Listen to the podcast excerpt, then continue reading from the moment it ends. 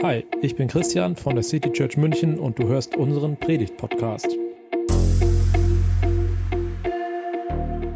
Ja, am Donnerstag war Himmelfahrt. Äh, schon irgendwie ein abgefahrener Feiertag, oder? Auf der einen Seite sagt der Name ziemlich klar, worum es geht, aber auf der anderen Seite können, glaube ich, heute die wenigsten Menschen so richtig was mit diesem Feiertag anfangen. Und vielleicht ist er deshalb so inoffiziell auch zum Vatertag umgewidmet worden. Aber an Himmelfahrt passierte tatsächlich eine meiner Lieblingsbegebenheiten aus der Bibel. Damit wir alle etwas vor Augen haben, was damals passiert ist, möchte ich euch vorlesen, was, wie Lukas davon berichtet. Er hat das Lukas-Evangelium geschrieben und dann sozusagen als Band 2 die Apostelgeschichte. Als Jesus wieder einmal bei den Aposteln war und mit ihnen aß, es ist also der, in der Zeit nach Ostern, als Jesus gekreuzigt, gestorben, aber dann wieder auferstanden war, und die Zeit, in der er immer wieder mit den Jüngern zusammen war, aber eben anders als vor Ostern. Vor Ostern war er die ganze Zeit mit ihnen zusammen unterwegs. Jetzt begegnete er ihnen immer mal wieder, sporadisch. Und während die Jünger vorher Jesus folgten und ihn begleiteten, war es jetzt Jesus, der sie immer mal wieder aufsuchte. Also, als Jesus wieder einmal mit den, bei den Aposteln war und mit ihnen aß, schärfte er ihnen ein, verlasst Jerusalem nicht. Wartet darauf, dass in Erfüllung geht, was der Vater versprochen hat. Ihr habt es ja schon von mir gehört. Johannes hat mit Wasser getauft, aber ihr werdet in wenigen Tagen mit dem Heiligen Geist getauft werden. Da fragten ihn die Versammelten, Herr, willst du dann die Herrschaft Gottes in Israel wieder aufrichten? Jesus antwortete, ihr braucht die Zeiten und Fristen nicht zu kennen. Mein Vater allein hat sie in seiner Vollmacht festgelegt. Aber wenn der Heilige Geist auf euch herabkommt, werdet ihr Kraft empfangen. Dann werdet ihr meine Zeugen sein in Jerusalem, in ganz Judäa und Samarien und bis ans Ende der Welt. Jesus läutet hier eine Zeit des Wartens ein. Bleibt in Jerusalem, haltet die Füße still, wartet noch ein paar Tage. Und Jesus spricht zu den Jüngern vom Heiligen Geist, dass dann in ein paar Tagen was Besonderes passieren wird. Aber für die elf, die da zusammen waren mit Jesus, war das ein großes Rätsel. Was passiert denn dann? Geht es dann so richtig los?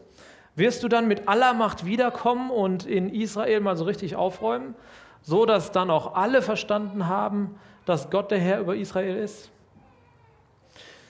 Irgendwie scheint diese Erwartung doch ganz schön tief in den Jüngern drin zu stecken. Viele Menschen damals haben erwartet, dass ein sogenannter Messias kommt, der Israel befreit.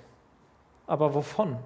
In dieser Zeit haben die meisten Menschen eine Befreiung von der römischen Besatzungsmacht erwartet. Ich könnte mir aber auch vorstellen, dass sich der Fokus der Jünger schon etwas gewandelt hat. Dass sie nicht mehr nur an die Römer denken, die sich gegen Gott gestellt haben, die sich gegen Israel gestellt haben, die Israel unterdrücken. Vielleicht denken sie auch schon an eine Form von Religion, die die Macht ergriffen hat und politisch regiert. Und die sich in ihren, in ihren religiösen Regeln immer weiter von Gott entfernt hat. Jesus hat diese religiöse Elite ja schließlich selbst immer wieder konfrontiert. Naja, aber wer auch immer gemeint ist, die Jünger, sie erwarten einen großen Knall. Sie erwarten immer noch, dass Jesus mit Macht auftritt, um die Welt, wie sie sie kennen, zu verändern. Jesus, wirst du dann die Herrschaft Gottes in Israel wieder aufrichten? Und Jesus antwortet, Leute, ich habe von was ganz anderem gesprochen. Wisst ihr was? Gottes Plan braucht euch gar nicht zu interessieren. Es ist für euer Leben gar nicht wichtig zu wissen, wann Gott was machen wird. Darum geht es gar nicht. Grübelt gar nicht darüber nach. Aber manchmal wissen wir es selber gerne, oder? Kein Wunder, dass in christlichen Kreisen so viel spekuliert wird über Endzeit, über Gottes Zeitplan, über das, was irgendwann mal passieren wird. Aber hier sagt Jesus klipp und klar, das das geht euch gar nichts an. Und das soll auch gar nicht relevant sein für euer Leben. Aber er sagt auch, es wird etwas passieren, was euer Leben wirklich verändern wird. Wenn der Heilige Geist auf euch herabkommt, werdet ihr Kraft empfangen. Nee, Jesus wird da in äh, Gott wird da in Zukunft nicht irgendwas Krasses machen. Jesus will, dass ihr es tut. Jesus will, dass die Jünger was tun. Ich glaube, da haben die Jünger ordentlich große Augen bekommen. Was? Wir? Aber du bist doch Gottes Sohn. Kannst du nicht? Aber Jesus lässt sie ja nicht alleine damit. Er sagt nicht, so, ich bin dann mal weg, macht ihr jetzt mal, sondern er sagt, wenn der Heilige Geist auf euch herabkommt, werdet ihr Kraft empfangen. Ich weiß nicht, wie viel die Jünger damals davon gecheckt haben. Und ehrlich gesagt weiß ich auch nicht, wie viel wir und wie viel ich heute davon gecheckt habe. Was meint der eigentlich mit dem Heiligen Geist? Und was ist das für eine Kraft? Wie kann ich die nutzen? Was mache ich jetzt damit? Und Jesus sagt zu ihnen, dann werdet ihr meine Zeugen sein. In Jerusalem, in ganz Judäa und Samarien und bis ans Ende der Erde. Was macht ein Zeuge? Also zunächst einmal doch ganz einfach erzählen. Erzählen, was er gesehen und was er erlebt hat. Jesus sagt zu den Jüngern, ihr werdet meine Zeugen sein. Erzählt von dem, was ihr mit mir erlebt habt. Das ist doch mal ein machbarer Auftrag, oder? Es geht nicht darum, irgendetwas studiert zu haben. Es geht nicht darum, besondere Leistungen zu vollbringen. Und es geht auch nicht darum, mit jemandem zu diskutieren. Er sagt, seid meine Zeugen. Zeuge sein, wie Jesus es meint, hat zwei Ebenen. Die erste Ebene erzählt, was ihr gesehen und erlebt habt.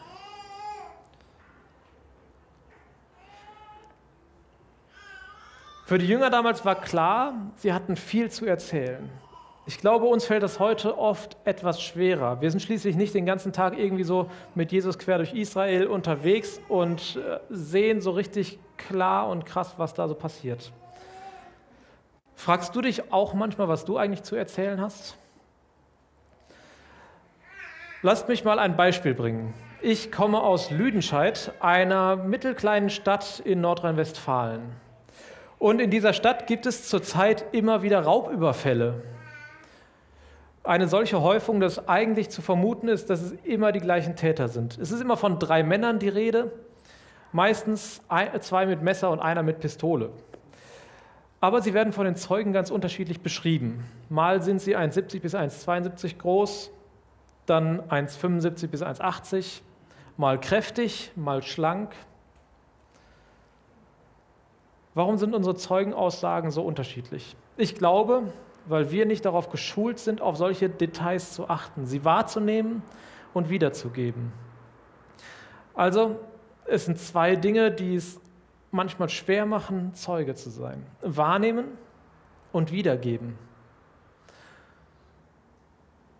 Ich glaube, in unserem Leben ist das ganz, ganz ähnlich. Es fällt uns manchmal schwer wahrzunehmen, was so alles passiert.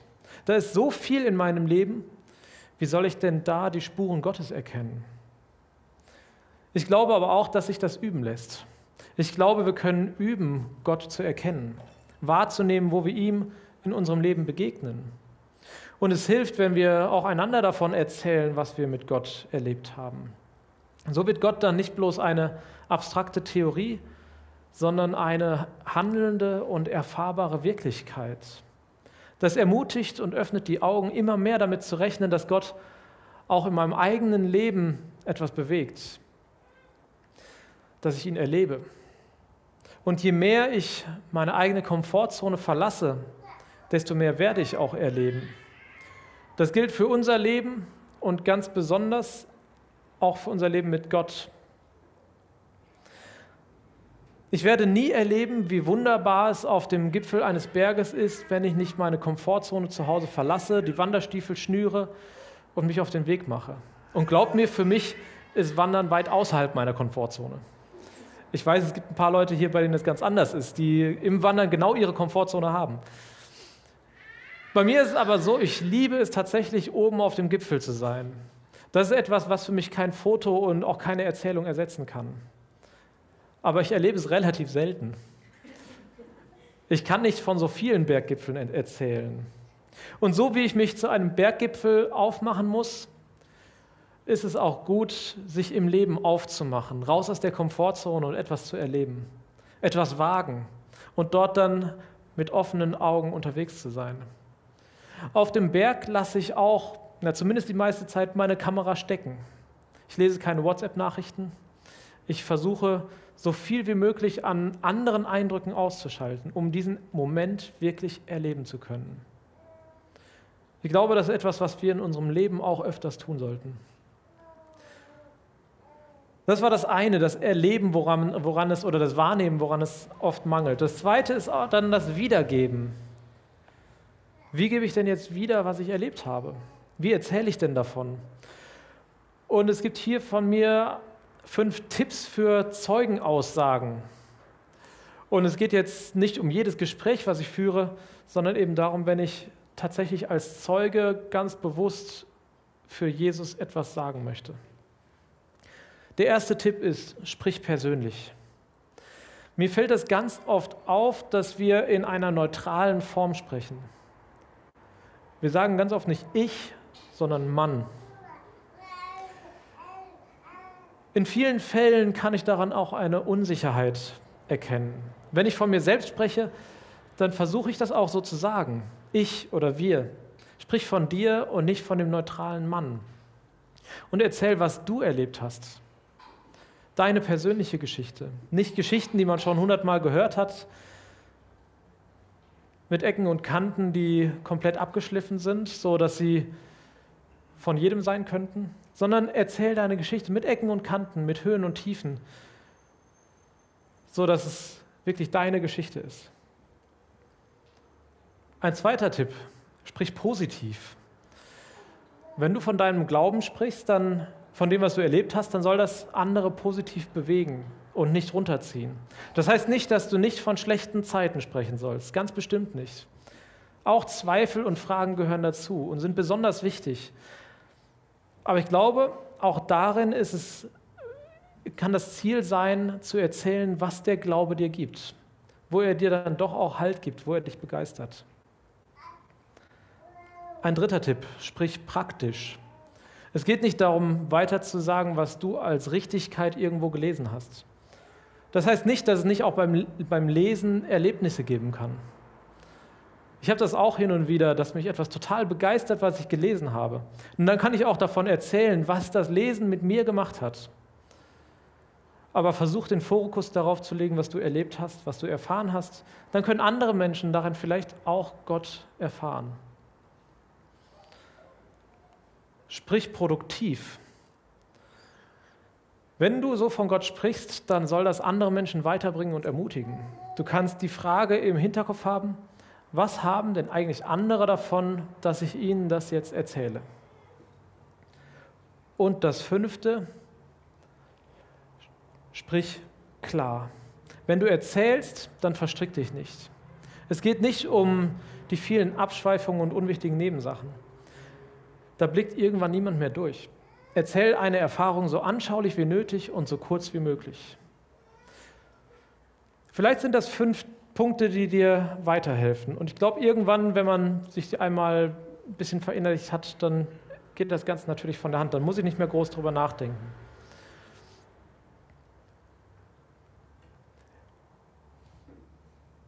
Es gibt noch eine zweite Ebene, Zeuge zu sein. Und das ist, anderen Menschen zu begegnen, wie Jesus das getan hat. Jesus ist ganz bei den Menschen eingetaucht. Er ist ihnen nahegekommen. Er war mit ihnen unterwegs und hat sich mit ihnen an den Essenstisch gesetzt. Er war auch emotional ganz bei ihnen.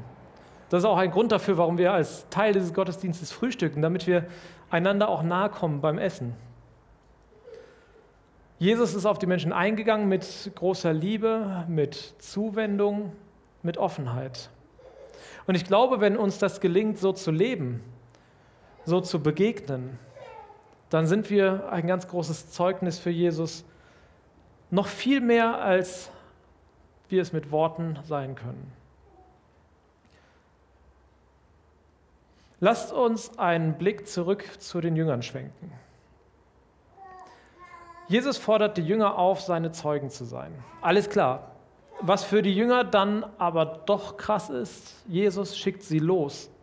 Er sagt nicht nur, dass sie bei ihren Freunden von Jesus erzählen sollen, ihnen wie Jesus begegnen sollen, sondern er spricht auf einmal von der Region, vom Land, von der ganzen Welt. Ich glaube, das war nochmal ziemlich mindblowing für sie. Auf der ganzen Welt? Was hat Gott auf einmal mit der ganzen Welt zu tun?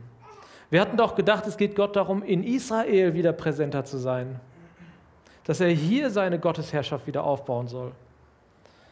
Und auf einmal sollen sie auf der ganzen Welt seine Zeugen sein? Das ist krass. Sie werden aus ihrer Komfortzone geholt. Bleibt nicht bei dem stehen, wo ihr euch auskennt, wo ihr sicher seid. Geht raus. Jesus bezeugen in der eigenen Gemeinde, was soll da schon schiefgehen? Aber was soll da auch bewegt werden? Jesus sagt, los Leute, das wird euer Job sein. Aber keine Angst, ihr müsst das nicht alleine machen. Da gibt es etwas, was ihr jetzt noch nicht versteht. Den Heiligen Geist. Der wird euch die Kraft geben, die ihr braucht. Ich habe am Anfang schon gesagt, dass, die Jünger, dass Jesus die Jünger erstmal auffordert zu warten, bis die ganze Geschichte mit dem Heiligen Geist passiert. Bis dahin werden zehn Tage vergehen und wir feiern das heutzutage als Pfingsten. Bis dahin sollen sie zurück nach, nach Jerusalem gehen und dort abwarten. Sie sollen nicht ohne den Heiligen Geist loslegen. Sie sollen nicht aus eigener Kraft anfangen, loszuziehen. Das ist Jesus ganz wichtig. Die Worte von Jesus an die Jünger beginnen mit, er schärfte es ihnen ein. Es war ihm also wirklich richtig wichtig. Zieht bloß nicht auf eigene Faust los. Wartet ab, wartet auf den Heiligen Geist und dann geht's ab. Aber auch erst dann. Ich finde, das ist eine echt coole Zusage. Wenn wir in Gottes Auftrag unterwegs sind, dann soll das nicht alleine, nicht aus eigener Kraft, nicht aus eigen, auf eigene Faust sein, sondern nur mit der Kraft, mit der Power, mit der Energie vom Heiligen Geist. Vielleicht kannst du jetzt bei dem ganzen Gerede vom Heiligen Geist gar nichts damit anfangen. Dann ganz kurz dazu. Mit dem Heiligen Geist unterwegs zu sein, das bedeutet für mich zu wissen, dass Gott mir die Kraft schenkt, Dinge zu tun, die ich alleine nicht schaffen würde. Dass ich so immer in einer Verbindung mit Gott stehen kann und dafür nicht einen ganz bestimmten Ort erstmal aufsuchen müsste. Ich erlebe das persönlich oft so, dass ich Gedanken oder Worte finde, bei denen ich gar nicht so recht weiß, wo sie eigentlich herkommen. Das heißt, ich weiß es doch, sie kommen vom Heiligen Geist, sie kommen von Gott, aber ich weiß, dass es nicht meine eigenen Gedanken sind, weil ich so schlau oder so erfahren wäre oder so gut ausgebildet. Wir haben heute Sophia gesegnet und der Vers, den Tabea für sie aussagt, äh, ausgesucht hat, der sagt genau das aus. Nichts ist mir unmöglich, weil der, der bei mir ist, mich stark macht. Das hat Paulus geschrieben. Er hat diese Erfahrung gemacht. Er sagt, er kennt es, satt zu sein, aber er kennt es auch, Hunger zu haben. Er kennt es, Überfluss zu haben, aber er kennt es auch, nicht zu wissen, wovon er überhaupt leben soll. Und in all diesen Situationen erlebt er, dass er Kraft von Gott bekommt. Ganz egal, wie die äußeren Umstände sind. Das ist unser Wunsch an Sophia, aber das ist, auch, das ist es auch, was Jesus den Jüngern hier gesagt hat. Wenn der Heilige Geist auf euch herabkommt, werdet ihr meine Kraft empfangen. Okay, nach dieser Aus Ansage von Jesus geht es weiter und jetzt wird es abgefahren. Nach diesen Worten wurde er vor ihren Augen emporgehoben. Eine Wolke nahm ihn auf und er verschwand. Die Apostel starrten wie gebannt zum Himmel und schauten ihnen nach. Krass, oder? Da kann man schon mal erstarren. Die Jünger starrten in den Himmel, ganz fixiert auf das, was sie gerade gesehen haben. Vielleicht ungläubig, vielleicht haben sie sich die Augen gerieben Sag mal, hast du das gerade auch gesehen, was ich erlebt habe, was ich gesehen habe? Wo ist Jesus jetzt hin? Kommt er wieder? Was jetzt? Wie geht's weiter? Und da standen plötzlich zwei weiß gekleidete Männer bei ihnen. Die sagten, ihr Männer aus Galiläa, was steht ihr da und schaut zum Himmel? Dieser Jesus, der von euch weg in den Himmel aufgenommen wurde, wird wiederkommen. Genauso wie ihr ihn habt in den Himmel gehen sehen.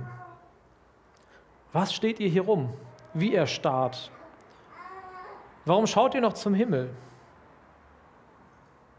Um eine Frage von euch zu beantworten, ja, er will wiederkommen, klingt unglaublich, aber hättet ihr geglaubt, dass er in den Himmel geht, auf einer Wolke? Ihr habt es eben gesehen und genauso kommt er auch wieder. Und bis dahin, ihr habt gehört, was er gesagt hat. Los mit euch. Ich liebe diese Szene.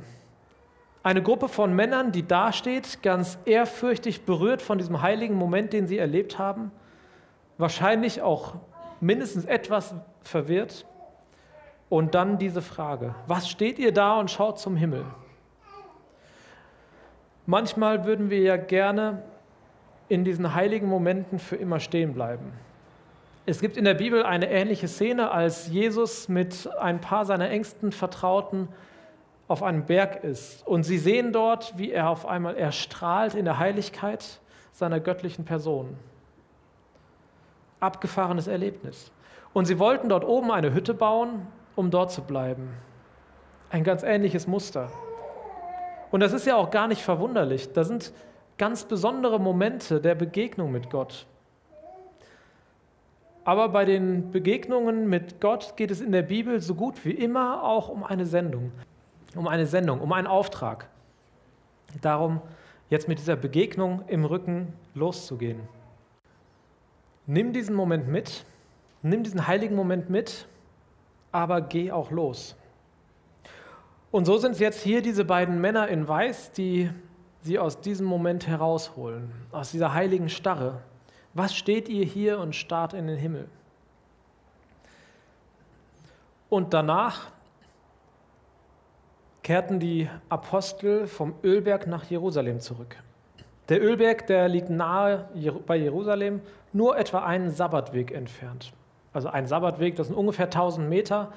Denn es war ungefähr die Strecke, die äh, strenge, strenggläubige Juden gehen durften am Sabbat, um nicht gegen das Gebot zu verstoßen.